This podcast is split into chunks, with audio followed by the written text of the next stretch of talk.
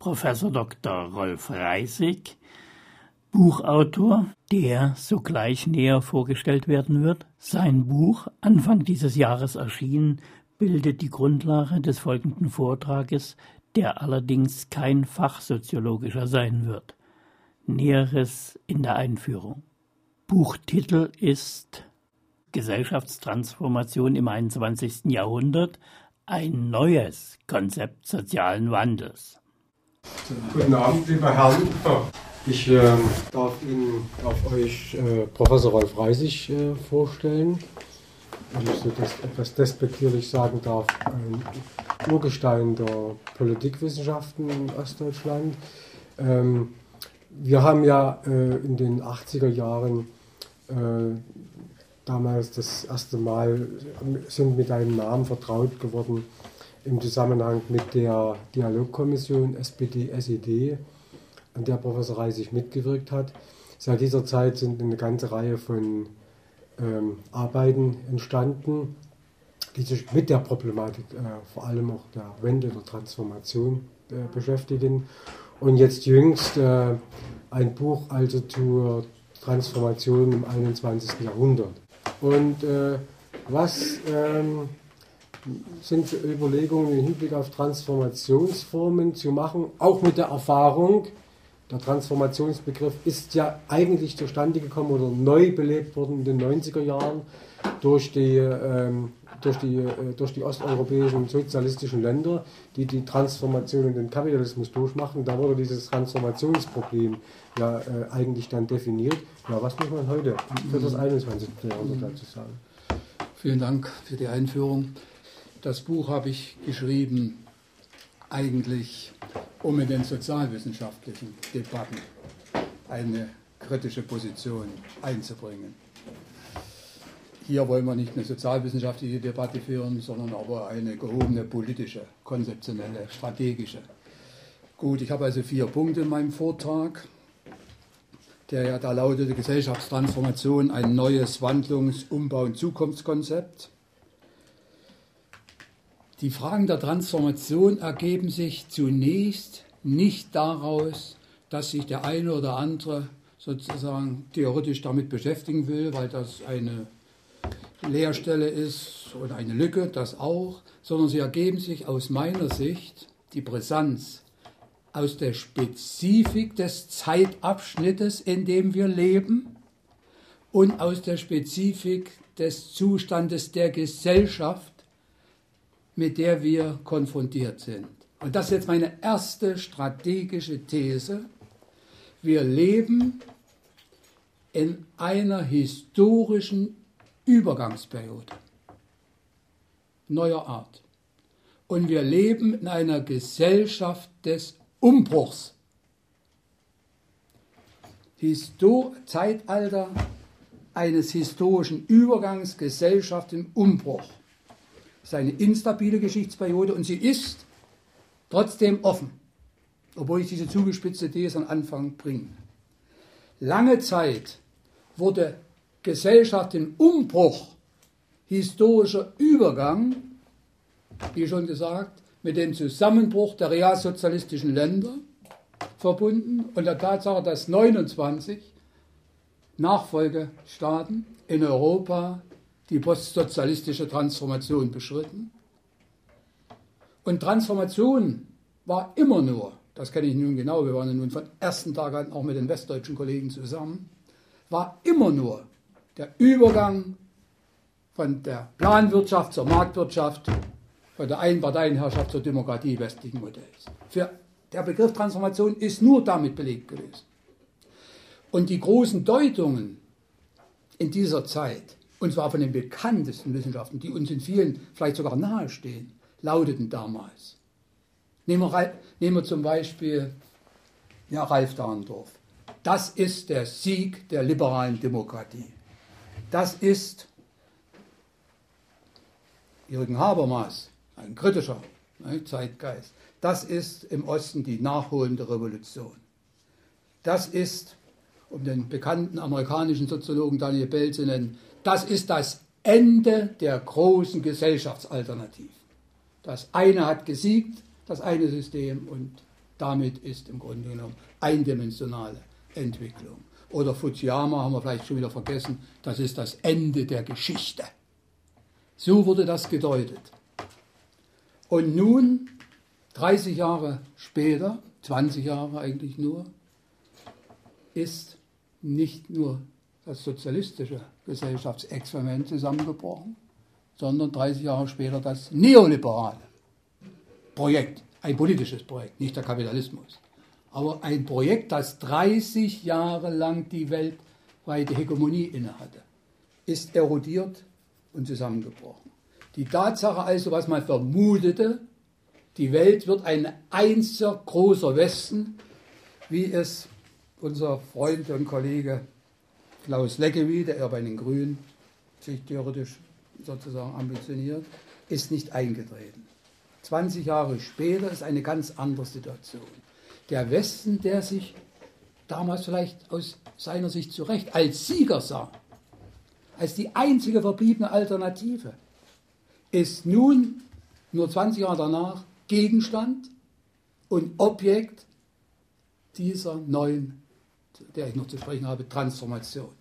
Das ist eine völlig andere Situation erst einmal, ohne dass wir das überhöhen wollen. Aber bis dahin war der Westen, jetzt meine ich ja nicht für kritische linke Intellektuelle und so weiter, sozusagen das Vorbild, das Ziel von Transformation. Und darum wurde es gemessen, auch ostdeutsche Transformation. Wie weit ist es auf dem Weg, das westliche Modell zu implementieren?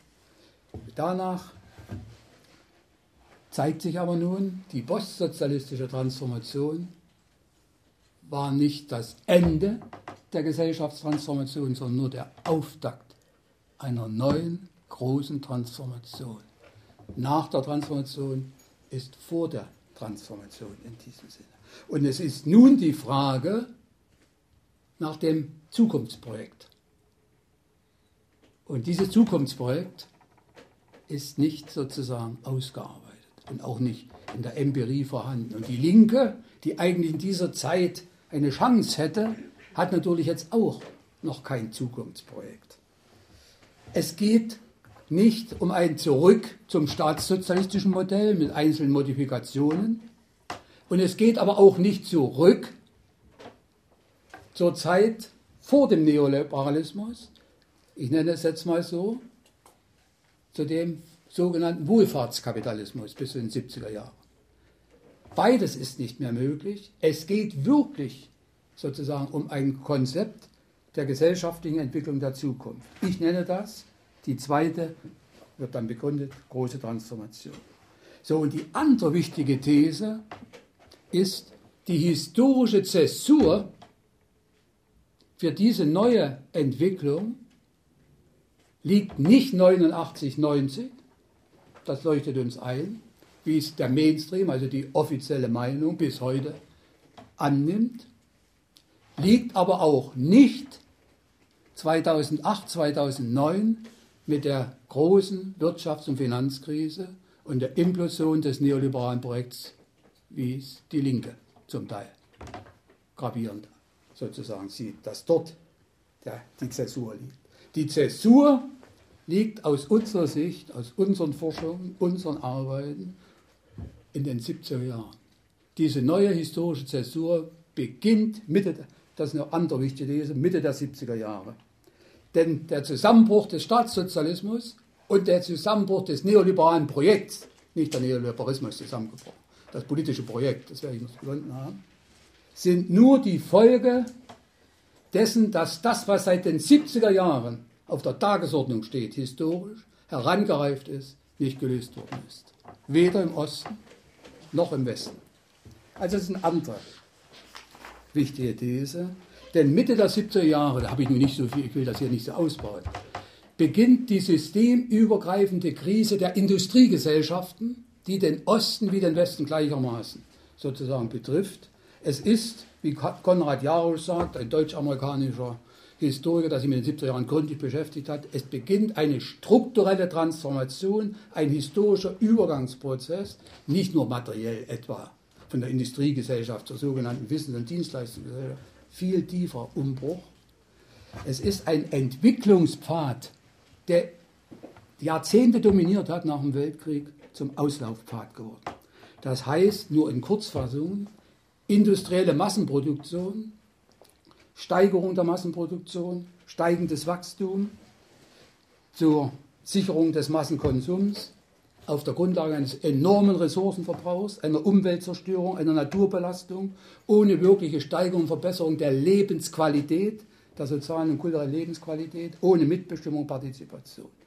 Dieses Modell, dieses fordistische Modell sozusagen, ist an die Grenzen gekommen. Das hat, auch das wäre gesondert in den westeuropäischen, nordeuropäischen, auch in den amerikanischen Ländern, jahrelang sehr gut funktioniert. Die Produktion stieg, die Gewinne stiegen, es gab höhere Löhne, die Löhne stiegen mit der Arbeitsproduktivität, das schuf neue Konsummöglichkeiten, war wieder stimulierend für das Wachstum.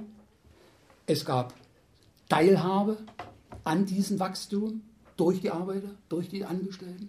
Es gab Sozialpartnerschaft und begrenzte Mitbestimmungsmöglichkeiten. Das nennen manche Teilhabekapitalismus. Ich weiß, das ist sehr um, umstritten, das ist nicht meine Begriffsbild.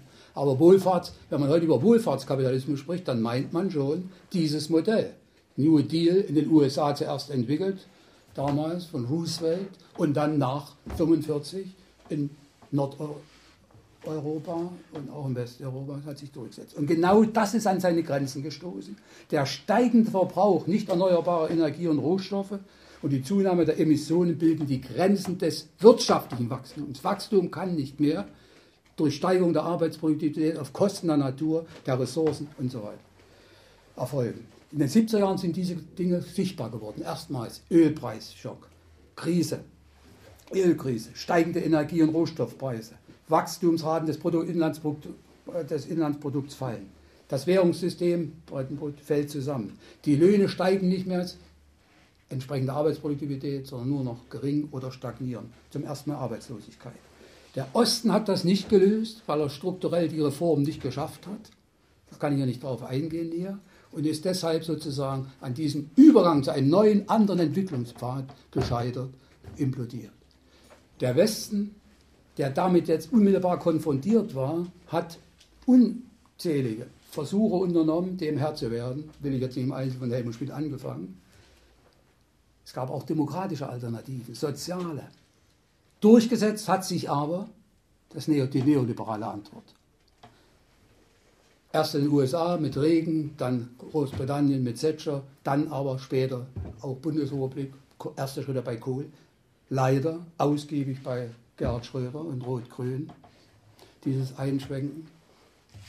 Und der Neoliberalismus war jetzt nun der Versuch, die Kapitalverwertung und die Kapitalerweiterung, die an Grenzen gestoßen war, durch einen anderen Mechanismus in den Griff zu bekommen. Und zwar durch Umverteilung, durch Umverteilung zu Lasten der Bevölkerung auf der ersten Ebene, Umverteilung zu Lasten der Konkurrenten der anderen Länder, zu Lasten nicht nur der Schwächeren, sondern auch der Starken, zu Lasten der globalen Entwicklung und auf Kosten und drittens Umverteilung zu Lasten der Allgemeinheit zugunsten des Finanzmarktkapitalismus, sodass die reale Entwicklung und die Geldentwicklung, die Finanzmarktentwicklung in Widerspruch geht. Also das war eine Antwort, die zunächst Anpassungspotenziale geschaffen hat, Innovationspotenziale wo der Neoliberalismus die geistige Hegemonie hat. Denken Sie daran, mit diesen Thesen, wie sie ankamen. Liberalisierung, Individualisierung, Entbürokratisierung, Entstaatlichung, die freie Entfaltung des Einzelnen gegen alle diese bürokratischen staatlichen Hemmnisse. Da hat er geistige Hegemonie ausgeübt. Persönlichkeitsentfaltung angeblich. Und diese Antwort aber ist sozusagen in die Binsen gegangen am Ende. Wie wir gesehen haben 2008, 2009 die großen Herausforderungen seit den 70er Jahren, einen anderen Pfad wirtschaftlicher, sozialer, kultureller Entwicklung einzuschlagen, steht nun mehr denn je. Und die Hegemonie, meine Ausgangsthese nochmal, um das Gesellschaftsprojekt, um die Antwort auf diese neuen Herausforderungen, dieser Kampf um dieses Zukunftsprojekt wird heute geführt und ist offen. Mein zweiter Punkt. Historische Übergangssituation, Gesellschaft im Umbruch seit den 70er Jahren, Umbruch des Produktions, des Sozial-, des Kulturmodells, des alten Fordistischen oder des Staatssozialismus. es wirft die Frage auf, man sagt, ja, Übergang wohin? Umbruch in welche Richtung? Nun will ich die Diskursebene mal nennen, die ich nun gründlich untersucht habe, die ich aber hier nicht so im Einzelnen. Und zwar deshalb, weil die Frage nach der geistigen Entwicklung, der kulturellen Entwicklung, geistig-kulturelle Kämpfe immer gesellschaftliche Umbrüche vorbereitet haben. An der Aufklärung, die französische Revolution bis auch zum also Jahrhunderte später Neoliberalismus. Es gibt drei Gruppen der Antworten. Derer, die sagen, jawohl, ist eine neue Situation, ist ein Übergang, ist ein Umbruch.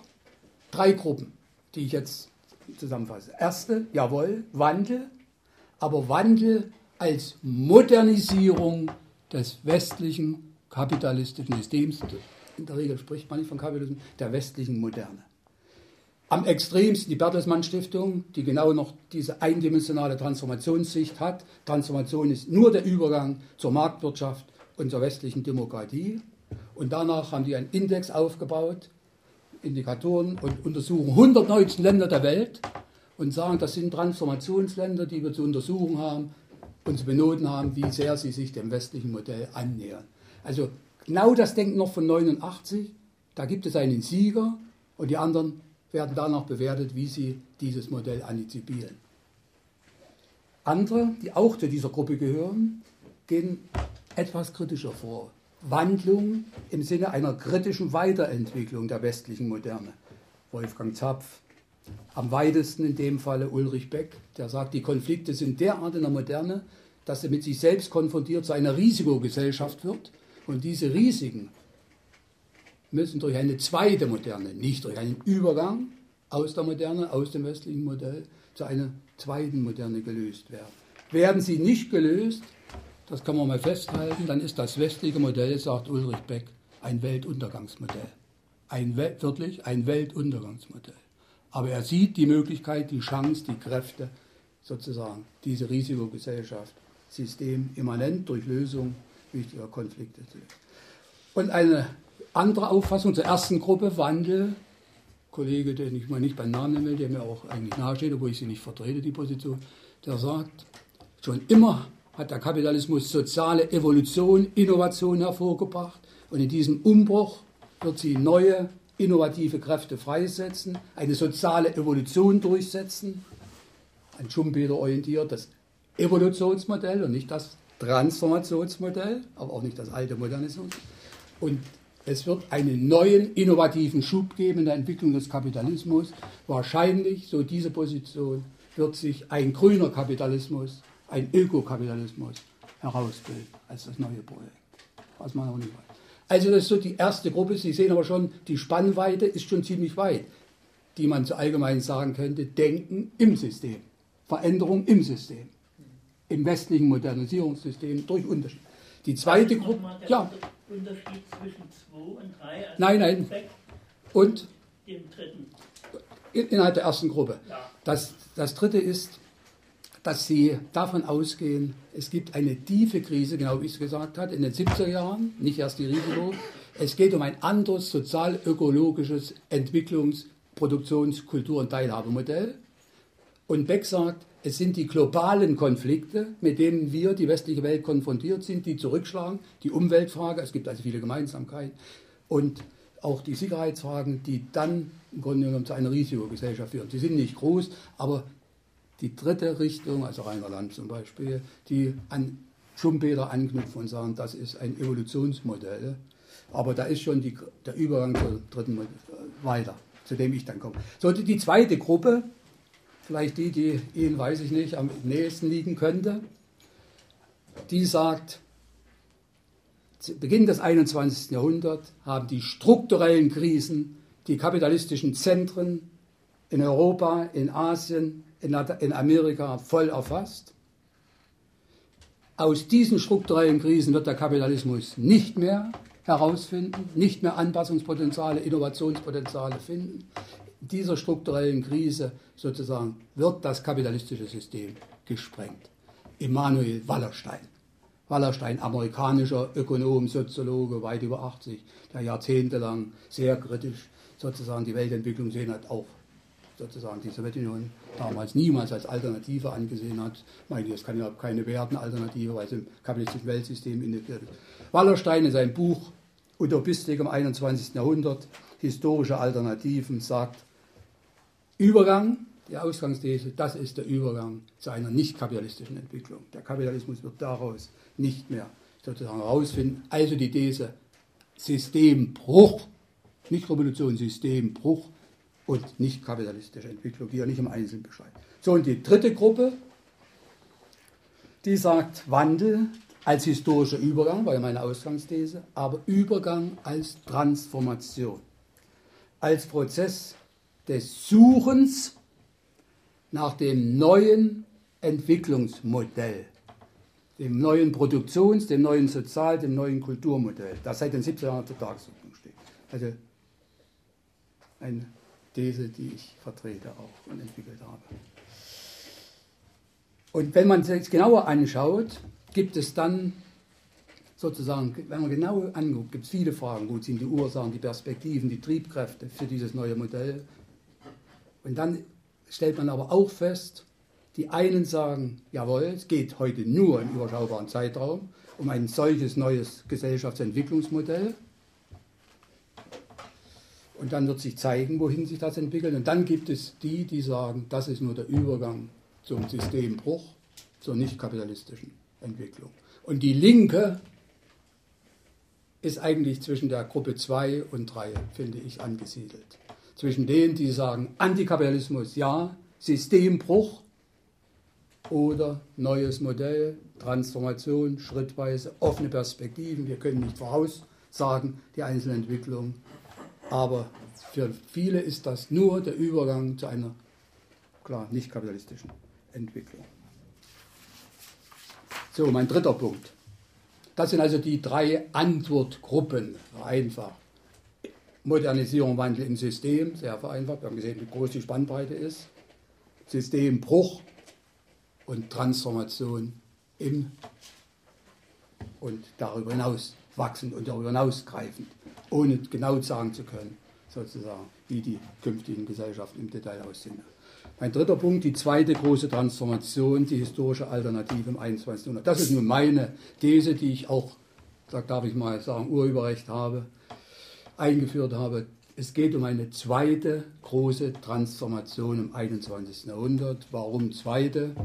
Karl Polanyi, Österreich, in Österreich in Wien geboren, 1866, emigriert 33, dann in den USA, in Toronto, Professor für Soziologie, ein kritischer Sozialwissenschaftler und sich auch mit Marx gründlich beschäftigt. Der hat das Buch geschrieben, Die große Transformation, auf Englisch The Great Transformation, 1944 herausgebracht, schon im hohen Alter, also 57, aber da hat er Jahrzehnte dran gearbeitet und hat sozusagen das, was Marx in seiner Analyse sozusagen schon aufbreitet hat, der Übergang von der vorkapitalistischen zur kapitalistischen Produktionsweise, vom Feudalismus zum Kapitalismus. Daran anknüpfend hat er aber deshalb bietet er sich auch an für weiteres Denken, ohne Marx zu ignorieren, hat er in den Mittelpunkt gestellt das Verhältnis von Markt, Gesellschaft und Natur und hat über Jahrhunderte dieses Verhältnis untersucht und festgestellt, dass der Markt früher, weit vor Kapitalismus, in der Gesellschaft noch eingebettet war. Und dass der Markt die Tendenz hat, sich aus der Gesellschaft herauszulösen von einer sozialen Einbettung zu einer Entbettung, wie er sagt. Und damals, wenn der Traum des Liberalismus, selbstregulierter Markt, sich durchsetzen würde, sagt er, dann wird das zur Zerstörung der Gesellschaft, der Natur und des Menschen führen. Karl Polanyi, kein Sozialist, aber nah sozusagen mit seinen kritischen Analysen und auch immer aufgeschlossen. Und die Antwort darauf kann nur eine neue Demokratie sein. Das wird bei ihm oft vergessen, weil man nur seine Analyse sieht. Eine, muss eine neue Demokratie sein, die er aber versteht, sozusagen, wo die Gesellschaft und die Bürger die Dominanz haben in diesem Spiel. Markt, Staat, Gesellschaft, Natur und sozusagen die kulturellen Ziele vorgeben und den Markt integrieren. Er will den Markt nicht abschaffen, sondern den Markt integrieren. dass er sozusagen deren, der Gesellschaft wieder dient und deren Zielen der Bürgergesellschaft, der Bürgerdemokratie. Und das, was er sozusagen als Gefahr prognostiziert hat, ist aber nun eingetreten. Heute kann man nicht mehr von einer potenziellen Gefahr sprechen.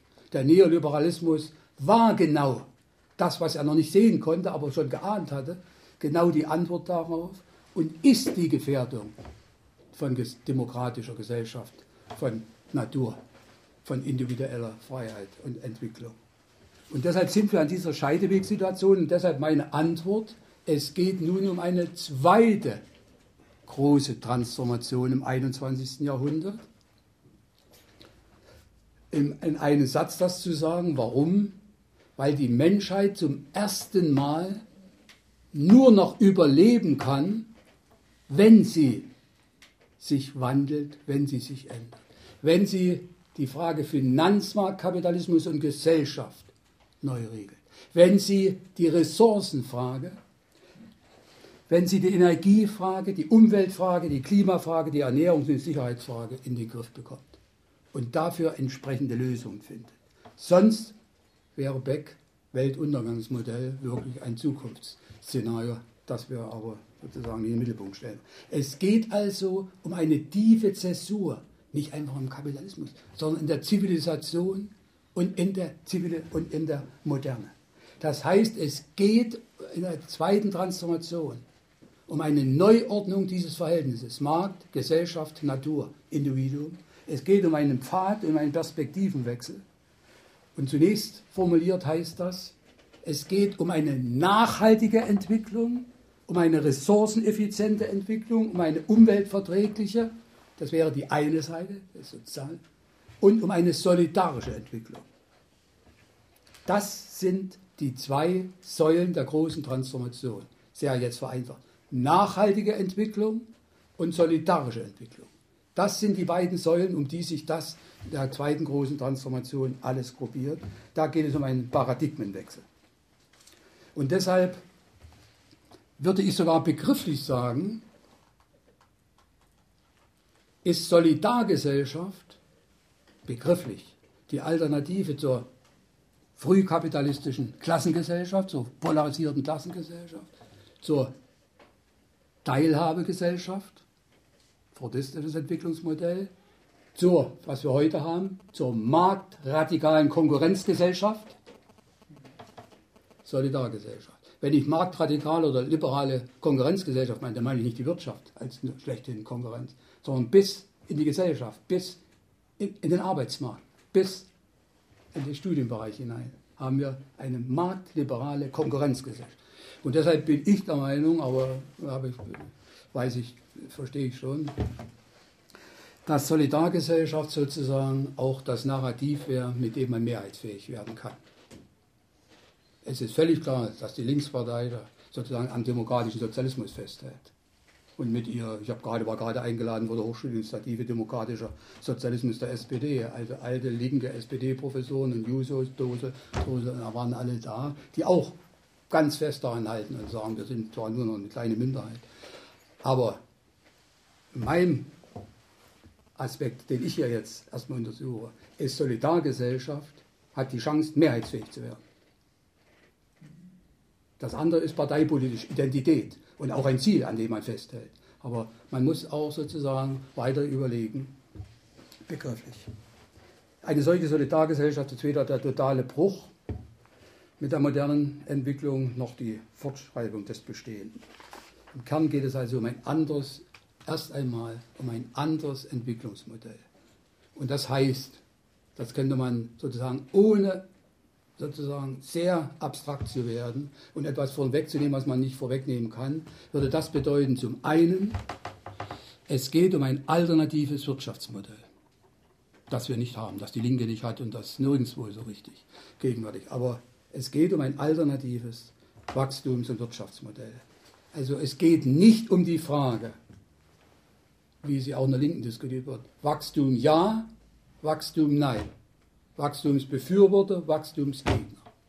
Die Alternative ist eigentlich nachhaltiges Wachstum oder destruktives Wachstum. Und kapitalistisches Wachstum Um Klaus Dörrer zu formulieren, Professor für Soziologie, manchmal gibt es noch einen, die so kritisch denken, in Jena. Klaus Dörrer sagt, kapitalistisches Wachstum ist eben soziale Regression. Obwohl es Wachstum ist, ist es soziale Regression. Also es geht um einen sozial-ökologischen und zugleich innovativen Wirtschaftspfad. Entkopplung des Wachstums vom steigenden Verbrauch von Ressourcen. Das wäre dann auch die Grundlage einer neuen Entwicklung, neuer Innovation, neuer Arbeit, neuer Beschäftigung. Ressourceneffizienz. Es geht auf der zweiten Ebene um soziale Teilhabe, um ein anderes Modell sozialer Teilhabe. Das kann nicht mehr zurückgehen zum staatssozialistischen Teilhabemodell und nicht zum fordistisch-kapitalistischen Teilhabekapitalismus bis zu 70er Jahren. Daran krankt gegenwärtig auch die Linke insgesamt. Ich meine jetzt nicht parteipolitisch, sondern gesellschaftlich. Sozusagen, wie sieht dieses Teilhabemodell aus? Man kann es, das ist nun mal der Vorteil von Wissenschaftlern, man kann es erstmal umreißen. Man kann sagen, der Kern heißt heute. Wie schaffen wir gleichen und gleichberechtigten Zugang für alle zu Arbeit, zu Bildung, zur Infrastruktur, zur Gesundheit, zu Pflege, zur Kultur. Sozusagen Teilhabe, also nicht jetzt nur als individuelle Problem von Lebensstandard, sondern gleiche und gleichberechtigte Zugang und Teilhabe zu diesen, von Arbeit bis zu Bildung. Das heißt, es geht um eine soziale und humane Lebensweise. Qualität. Nichts gegen Lebensstandard, aber im vorhergehenden Modell war der individuelle, materielle Lebensstandard im Mittelpunkt. Es geht um soziale und humane Lebensqualität, das mehr ist. Und im Mittelpunkt stellen. Und um individuelle und gesellschaftliche Teilhabe. Und das heißt, es geht drittens um ein anderes Kulturmodell. Um ein anderes Kulturmodell von Selbstbestimmung und individueller Teilhabe und Entfaltungsmöglichkeiten und die liberale Demokratie ergänzt durch partizipative Demokratie, durch Bürgerbeteiligung. Nicht einfach direkte Demokratie, sondern durch Bürgerbeteiligung auf allen Ebenen. Eine solches, wenn man das so erst einmal umreißt, eine solche Gesellschaft, Solidargesellschaft, wäre nicht eine neue Einheitsgesellschaft. Es wäre eine sehr wohl differenzierte, eine sehr wohl heterogene Gesellschaft mit unterschiedlichen Interessen und Strukturen, aber mit der Dominanz solidarischer Strukturen, solidarischer Institutionen, solidarischer Verhaltensweisen. Und die Frage ist eben nicht, dass wir das eine oder das andere nur haben werden in diesem Prozess, sondern was hat die Dominanz. Es muss ausgehandelt und ausgekämpft werden. Warum? Das vergessen wir oft weil in diesen Gesellschaften es unterschiedliche Milieus gibt, unterschiedliche Wertvorstellungen, unterschiedliche Lebensentwürfe und das muss auch ausgehandelt werden können, ausgekämpft werden können und nicht diktiert werden können. Und das sozusagen Solidargesellschaft auch ein Prozess des Aushandelns und des Auskämpfens. Natürlich ist das ein Wandel der Eigentumsstrukturen, Mehrsektorenwirtschaft, öffentliches Eigentum, privates Eigentum, genossenschaftliches Eigentum und nicht die Dominanz des Finanzmarktkapitalismus. Damit kann man Solidargesellschaft nicht realisieren. Und natürlich Veränderung der Machtstrukturen, das heißt aber vor allem durch grundlegende Demokratisierung. Die Basis ist aber nur, ob sich gesellschaftliche Kräfteverhältnisse ändern, ob es zu einer anderen kulturellen Hegemonie kommt. So, nun mal zu einigen theoretischen. Das war jetzt sozusagen umrissen, so Gesellschaftstransformation als, als realer Prozess, wie er sozusagen vom Ansatz her läuft. Was ist das Neue dieses Transformationsdenken, das Transformationskonzept? Erstens, Transformation ist immer, immer noch bei meinem zweiten Punkt, Gesellschaftstransformation, die Alternative des 21. Jahrhunderts, im 21. Jahrhundert. Transformation ist immer ein Wandel, ein Umbruch des Produktions, des Gesellschafts-, des Kultur-, des Sozialmodells. Also es ist nicht immanent nur Reform, sondern es ist ein Wandel, eine Destruktion, eine Neukonstitution eines anderen, eines neuen Gesellschaftsmodells. Sonst hat Transformation keinen anderen Begriff. Er wird ja nie wirklich formuliert. Transformation wird für alles Mögliche genommen. Transformation als Globalisierung, als demografischer Wandel und so weiter, als sozialer. Transformation hat nur Sinn, wenn man als Übergang, als Wandel, als Umformierung eines Ordnungs, einer Struktur, eines Sozial-, Kultur-, Wirtschaftsmodells versteht. Dabei ist Transformation immer gebunden an Handeln, an, eigenen, an, an, an zielgerichteten Handeln. Aber wie wir wissen, Geschichte ist nie nur durch Handeln von Menschen beeinflussbar, sondern hat eine immanente soziale Evolution, die also gar nicht so beeinflusst wird durch das Handeln. Und deshalb ist Transformation bewusstes Handeln plus soziale Evolution mit Folgen, die wir überhaupt nicht vorhersehen können und wo wir eben immer auch offen sein müssen für unterschiedliche Entwicklungen. Deshalb ist Transformation weder Anpassung, Reform, sondern Veränderung, Umformung, noch Bruch im Sinne von Revolution, von heute auf morgen radikaler Bruch, radikaler Sturz, neue Machteroberung. Und damit wäre, das kann ich hier nur andeuten, Transformation sozusagen die Alternative zum Streit, der Jahrhunderte Streit in der Arbeiterbewegung, Reform oder Revolution. Transformation wäre die Symbiose von Wandel, von Anpassung, von Veränderung, von Entstehung, von Neuem. Zweitens, zur theoretischen, wenn man über Transformation spricht und es ernst meint, muss man, geht man davon aus, der Kapitalismus ist transformationsfähig. Sonst ist es nur ein propagandistischer Effekt, weil ich Leute vielleicht gewinnen will für irgendwas. Also wer über Transformation als politisches Projekt spricht, geht davon aus, dass kapitalistische Gesellschaften, besser so formuliert, transformationsfähig sind, besser transformationsfähig gestaltet werden können, gestaltet werden müssen. Nicht durch die Eigenlogik des Kapitals, sondern, wie der Polanyi, durch Gesellschaft. Dass aus der Gesellschaft heraus Akteure, soziale Akteure, politische Akteure entstehen. Und wenn man die Geschichte der Transformation analysieren würde, der unterschiedlichen Modelle, dann hat man immer gesehen, nicht aus dem Kapital heraus ist es zu diesem Wandel gekommen, sondern durch soziale Milieus, durch soziale Kräfte, durch soziale Klassen, durch soziale Schichten, die die Mentalitäten verändert haben, die Institutionen verändert haben. Und von daher sozusagen Transformation, Wandel eingeleitet haben. Trotz der Bedeutung von Technologien und Leitsektoren für Transformation sind es soziale Schichten, soziale Gruppen, soziale Milieus, kulturelle Hegemonie, die am Ende entscheidend war für Transformation. Gestaltbare Entwicklungspfade im Kapitalismus, ich bitte sehr. 1929 hatten wir die große Depression. Und wir haben zwei radikal unterschiedliche Wege im Kapitalismus. New Deal in den USA unter Roosevelt und nationalsozialistische Diktatur in Deutschland. Als Antwort auf die Krise, die große Krise. Und nach 1945 sozialdemokratische Modelle in Schweden, Norwegen und so weiter. Also es, und Neoliberalismus wieder sozusagen ein anderes Modell. also es gibt schon unterschiedliche Varianten. Wenn man das nicht akzeptiert, wird es schwer über Transformation nach. Drittens, ein zeitgemäßes Transformationskonzept verabschiedet sich von der These, es gäbe eine Partei, oder fangen wir so an, eine Klasse, eine Partei, eine Avantgarde, die diese Transformation bewerkstelligen könnte. Es gibt nicht mehr ein revolutionäres Subjekt, auf das man setzen kann für die Transformation. Es geht also in den Debatten und dann auch in der politischen Praxis darum, hegemoniale Konstellationen zu schaffen, also Koalitionen, gesellschaftliche Koalitionen, auch parteipolitische Koalitionen. Und dabei, wenn man das untersucht, dann stellt man wieder fest, es ist keine Negierung von Individuellen, von Einzelnen, von Aktivisten. Sie sind oft, gerade aus den sozialen Bewegungen heraus, die den Anstoß geben und insofern sozusagen Pioniere des Handelns sind.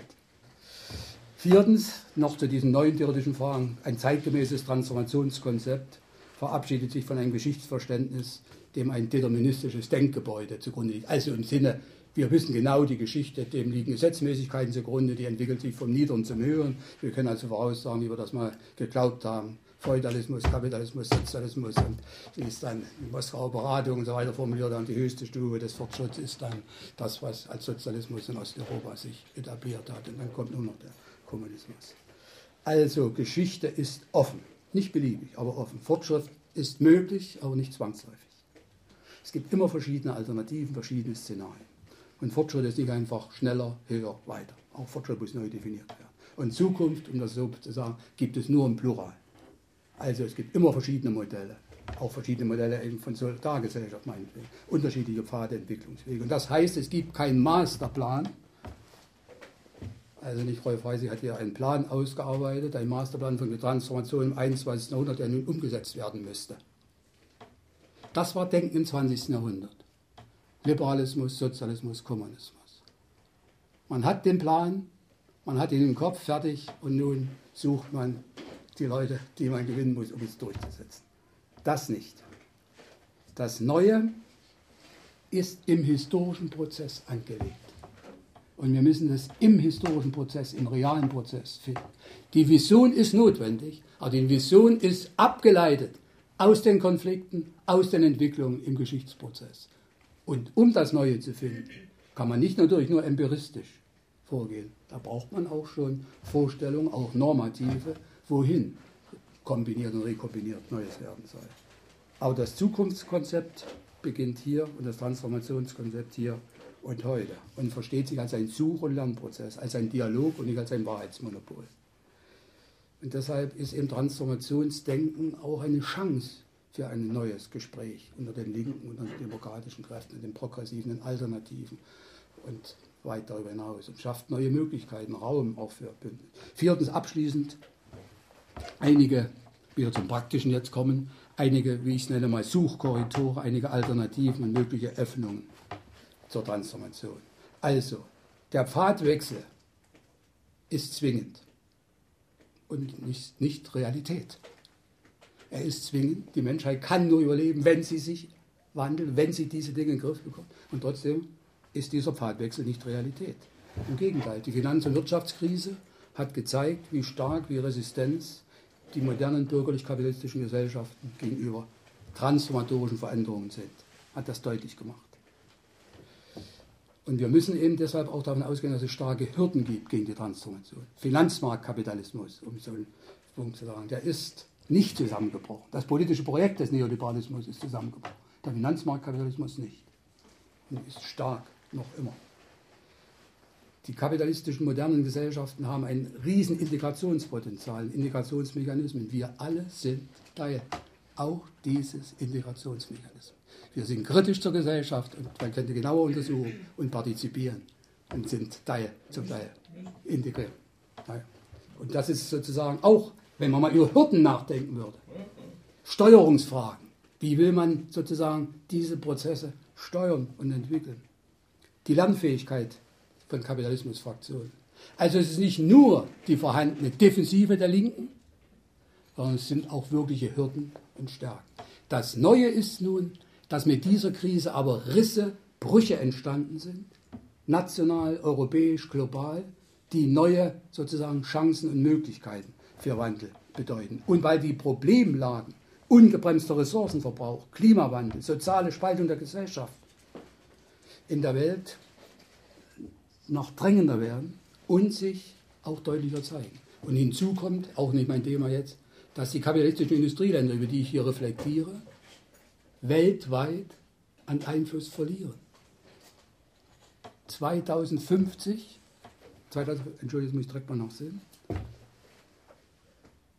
ja, Quatsch, 2020 werden die kapitalistischen Industrieländer noch 20 Prozent des Weltsozialprodukts produzieren. Das heißt, es gibt also auch eine globale Machtverschiebung. Das Modell des Westens, das übertragen wurde, ist dominant, aber die Kräftegruppierungen verändern sich. Wer produziert das andere, den anderen Teil? Die Aufsteiger, die Aufsteigerstaaten, China, Brasilien und so weiter, diese Länder. So ist das ja, so ist das gemeint. 20 Prozent 20 Prozent, zwei Drittel, so die Berechnungen kommen von den sogenannten Aufsteigerländern und das andere von den weniger entwickelten. Also es ist natürlich eine gewaltige Verschiebung mit, mit Folgen. Also G8 zu G20 ist da sozusagen nur eine gewisse Akzeptanz, dass sich da was verändert hat. Ich will damit nur sagen, sozusagen die Auseinandersetzung, die Suchprozesse um die Transformation sind im vollen Gange. Es gibt unterschiedliche Interessen, Machtstrukturen. Für meine Begriffe drei Szenarien denkbar. Das erste Szenario ist der Marktliberalismus, der als politisches Projekt zusammengebrochen ist, wird durch Staatsinterventionismus, durch Anpassungspotenziale rekonstruiert und bleibt dominant. Modifiziert in anderer Art und Weise, bleibt dominant. Das wäre das erste Szenario, von dem man ausgehen muss. Das kann autoritär geschehen, wie bei Sarkozy, stärker von politisch, bei Berlusconi, bis vor kurzem hätte ich noch gesagt, in einem Mix von autoritär und Konsens, wie bei Angela Merkel, die aber inzwischen eher stärker versucht, sozusagen auch durchzusetzen und weniger Konsens, sondern den konservativen durch. Das wäre aber das jetzt unabhängig, das wäre sozusagen das erste Szenario. Und wer bleibt die bestimmte Tendenz? Das zweite wäre als Szenario, es kommt zu einer nach, zu einer post-neoliberalen Entwicklungsphase mit dem Stichwort, es setzt sich doch langfristig der Ökokapitalismus durch. Das, ein Green New Deal, wie vielleicht heute in anderen der Konkurrenzveranstaltungen diskutiert wird von der Heinrich Bell Stiftung, weil ja das sozusagen die Grünen entwickelt haben, Green New Deal. Und das wird das hegemoniale Projekt. Die Linke diskutiert ja, wie verhält man sich dazu, will ich jetzt nicht. Da knüpft man an, stellt man sich dazu positiv oder sieht man das nur sozusagen wieder abwertend. Und das dritte Szenario, zu dem ich heute hier spreche, wäre also, dass es doch langfristig zu einer veränderten Entwicklung, zu einer neuen Transformation kommt zu einer großen zweiten Transformation. Dafür gibt es Ansätze, aber sie wird nicht kurzfristig möglich sein. Wo sehe ich die Ansätze? Damit will ich zumindest dann schließen. Erstens, in den Umfragen, in den Bevölkerungsumfragen und in den sozialen Milieus gibt es inzwischen eindeutige Präferenzen für eine Abkehr vom Markt radikalen und marktliberalen Wirtschaftsmodell mit seinen Folgen und Präferenz für eine nachhaltige, sozialökologische und solidarische Entwicklung. Mehrheiten in den Umfragen, in repräsentativen, bei Mnet und so weiter, sprechen sich heute in Deutschland gegen das bestehende Wirtschaftssystem aus. Also das neoliberale, marktradikale Finanzmarkt vom Finanzmarkt, Kapitalismus getriebene System. Und die sozialen Milieus, die Forschung, die vor allem Michael Fester macht, dann oder über Jahrzehnte gemacht, zeigt, dass sich emanzipative Milieus herausbilden. Er nennt da vor allem die aufgeklärte, das aufgeklärte Arbeitnehmermilieu, das sind bei ihm 30 Prozent von 100 Prozent Arbeitnehmer. Das kritische Bildungsmilieu und von der politischen Ebene dann andere Sichtweise das Linksalternative. Das aber gegenwärtig, dieses, wie er es nennt, demokratisch emanzipativ, immerhin schon 40 Prozent ausmacht. Also nicht bei den Umfragen sind es, aber die kann man nicht so ernst nehmen. Also nicht allein. So, das heißt also, es ist ein Potenzial da. Aber das ist im, die Frage, wie wird es mobilisiert? Kann es politisch wirksam werden? Das ist die Frage. Oder schlummert es weiter? Aber es wäre ein Ansatz. Und es wäre, es gibt zurzeit sozusagen auch die Debatte, die, der Diskurs, der notwendig wäre. Zwei Namen, Richard Wilkinson und Kate Pickett, haben ein Buch geschrieben und haben Jahrzehnte daran gearbeitet und weisen nach, dass egalitäre Gesellschaften, solidarische Gesellschaften den Konkurrenzgesellschaften überlegen sind. Sie untersuchen das im Vergleich USA, Großbritannien, Japan, Norwegen, Finnland, Schweden, Deutschland und so weiter. Und weisen detailliert nach, dass Gesellschaften, die stärker egalitär sind, auf Gleichheit setzen, besser funktionieren und Menschen, wie Sie es nennen, so ist das Buchtitel, ein bisschen glücklicher machen als Konkurrenzgesellschaft. Das heißt, auch auf der Ebene sozusagen des Kurses müssten wir stärker dies deutlich machen können. Zweitens, gibt es im Bereich der gesellschaftlichen politischen Akteure neue Suchstrategien alternativ. Friedrich-Ebert-Stiftung, Aber die vorhin hatten, Deutschland 2020, redet man nicht von der Rosa-Luxemburg-Stiftung, die da auch vieles gemacht hat. IG Metall, Alternative aus der Krise. Das Bewegungsbündnis, wir zahlen nicht für eure Krise. Oder Intellektuelle, das ich sehr gut kenne, das Projekt Linksreformismus, das sie formiert hat. Das Institut für solidarische Moderne, wo Theoretiker und Praktiker und Politiker der SPD, der Grünen und der Linkspartei arbeiten. Es gibt Vernetzung, die Oslo-Gruppe, sozusagen, wo die jungen Abgeordneten dieser drei Parteien versuchen, sozusagen. Das, mir geht es nur darum, auf verschiedenen Ebenen ist neues, sind neue Suchstrategien, vollziehen sich neue Suchstrategien. Dazu würde man dann die Linke zählen, Bündnis 90, mit dem Grünen Gesellschaftsvertrag. Es gibt auch dort Gemeinsamkeiten. Sozial-ökologischer Umbau als Kern dieser Transformation. Neue Formen sozialer Sicherheit, Wege zur grundlegenden Demokratisierung. Die Frage ist eben, wie das darüber hinaus führt zu, einer, zu einem Gesellschaftsprojekt, das einmal Hegemonie gegen das Marktliberale, die Hegemonie erlangen kann. Und drittens, Großprobleme verlangen nicht einfach große Lösungen, sondern verlangen kleine Lösungen in einem großen Zusammenhang. Ich zitiere Daniel Fleming, einen Umweltaktivisten.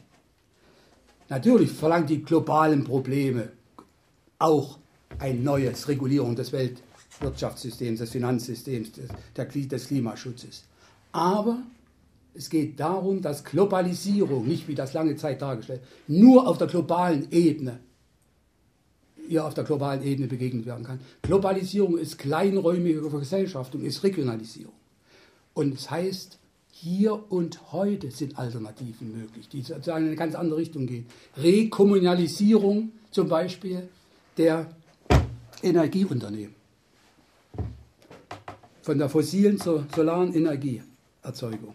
Oder auf sozialen Ebene soziale Grundsicherung durchsetzen, Bürgerversicherung, Arbeit, nicht nur Hartz IV weg, wichtig, sondern das neue Problem der Arbeit ist, dass zwei Drittel keine sozialversicherungspflichtige Vollzeitjobs mehr bekommen oder längerfristige Beschäftigung, sondern Teilzeit, Leiharbeit und so weiter. Das heißt, das, was wir in den Medien lesen, Arbeit ist kein Problem mehr, es fehlen sogar die Facharbeiter.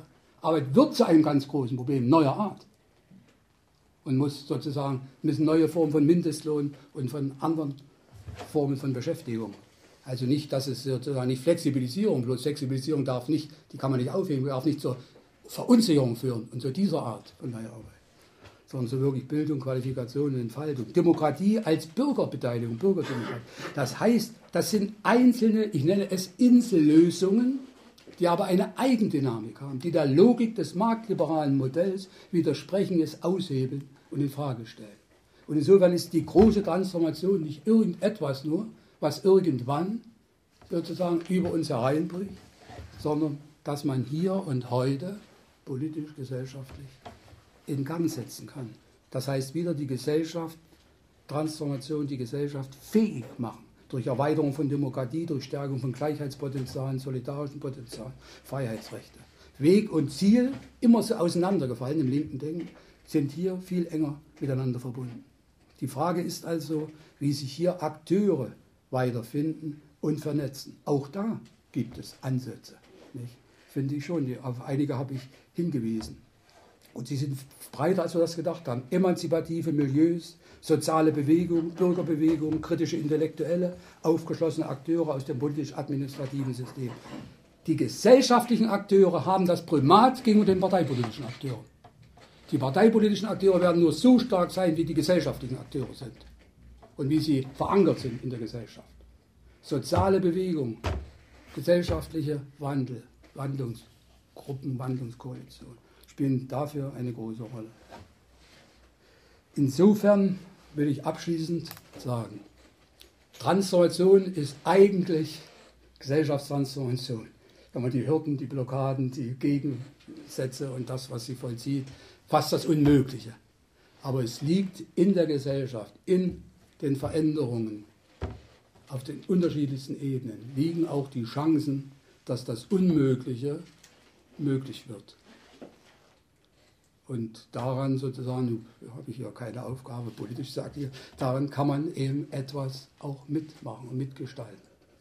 Durch Wandel, von Veränderungen auf kommunaler, auf regionaler, auf lokaler, auf Landesebene Veränderungen.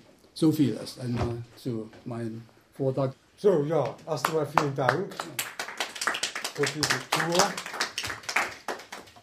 Ja, bitte um Kommentare, Anfragen. Bitte. Ja, erfreulich ist, dass, ich, dass man aus Ihrem Standpunkt einen materialistischen Standpunkt raushört. Der wird aber manchmal wieder durchbrochen und zur Inkonsequenz geführt. Ein grundlegender Gedanke ist für meine Begriffe der, dass die gegenwärtige Zivilisation Wertvergesellschaft ist. Bitte? Wertvergesellschaft ist. Mhm. Dass diese Globalität nur möglich ist auf der Basis der Warenproduktion und das heißt auf Basis der Profitproduktion. Wer sich Transformationen vorstellt, ohne diesen grundlegenden Aspekt verändern, verändert zu sehen, läuft für meine Begriffe immer Illusionen hinterher. Das ist ein Naturprozess, äh, der sich etabliert hat über Jahrhunderte. Ich kann nicht sagen, wann der entscheidende Punkt war, wo er nicht mal rückgängig gemacht werden kann. Aber wir sind in einer Zivilisationsphase, wo wir diese Warenproduktion, Profitproduktion nicht zurückbringen können, ohne das ganze System wegzuschieben. Und wer stellt sich dann ein Lebensniveau vor, ohne diese wertvergesellschaftete Produktion, wo wir die Unterhosen aus Indien bekommen, die Bananen von irgendwo hinterher, äh, noch weiter her. Also ein gesellschaftlicher Prozess weltweit organisiert ist mit einer Produktivität, die für die reichen Länder das heutige Lebensniveau gewährleisten, aber auch den Hungertod für viele, äh, viele für eine Milliarde Menschen bedeutet. Also ohne also Verbesserung des Finanzkapitalismus zu überlegen oder Zurückdrängung wie bei den Griechen, das heißt des Profitdenkens oder der Profitdominanz, ist auf Basis der Warenproduktion von meinem nicht möglich. Deswegen bin ich nicht ganz so optimistisch wie Sie. Ich sehe äh, eine Neukonzipierung nur in dem Maße, wie diese Wertproduktion zusammenbricht und nicht mehr funktioniert. Gewissermaßen wie die Krise 2007 schon ein Vorgeschmack war, wo wir also die äh, an der obersten Stelle übersehen haben, gemerkt haben, wie weit wir am Abgrund stehen. Wir dürfen nicht denken, dass wir diese Kräfte, die aus der Profitwirtschaft äh, erwachsen, einfach äh, äh, mitnehmen können, ohne den Regelmechanismus der, der Kapitalverwertung äh, weiterhin beizubehalten. Wer den Regelmechanismus der Kapitalverwertung Kraft gibt heute, dann muss ich mit einem weitaus niedrigen Lebensstandard zufrieden gehen. Also nicht mehr für sieben oder sechs Milliarden Menschen, Brot, Arbeit und Wohlstand zu schaffen, wie es immer gesagt wird. Das wird nur für, man kann keine Zahl sagen, für wenige lang. Und diese Anfänge, die Sie nennen, die sich, die hier und heute begonnen werden müssen mit der Regionalisierung, das ist alles richtig. Das wäre gewissermaßen der Vorgeschmack, wo es enden würde. Erfreulich wäre, wenn die indigenen Völker sich halten könnten. Die wüssten, wie es hinterher weitergeht. Wir sind nicht von der Kapitalverwertung abhängig. Wir haben mehr Gemeinschaftlichkeit ohne Markt äh, erhalten und können Millionen Jahre existieren, wenn sie so weiterleben können. Aber im Augenblick geht es auch nicht. Haben Sie mal in den Grundrissen von Marx äh, über den prozessierenden Widerspruch des Kapitals gelesen? Sind da geläufig? Dort steht der Mechanismus, wie es zusammenbricht. Das Kapital entzieht sich seine eigene Grundlage. So sehr ich es zumindest. Ja, ich bin nicht so optimistisch, dass sich alles in Wohlgefallen und in der höheren Entwicklung auflöst. Die Evolution, in der wir uns befinden, in der Evolutionsphase, hält viele Möglichkeiten offen. Das ist richtig. Das, das ist nicht meine die Ausgangsthese. Zivilisation und nicht die erste Menschenart, die gewissermaßen an Baum gefahren ist. Das wird nicht gern gehört, weil es eine frohe Zukunft aufzeigt. Ja.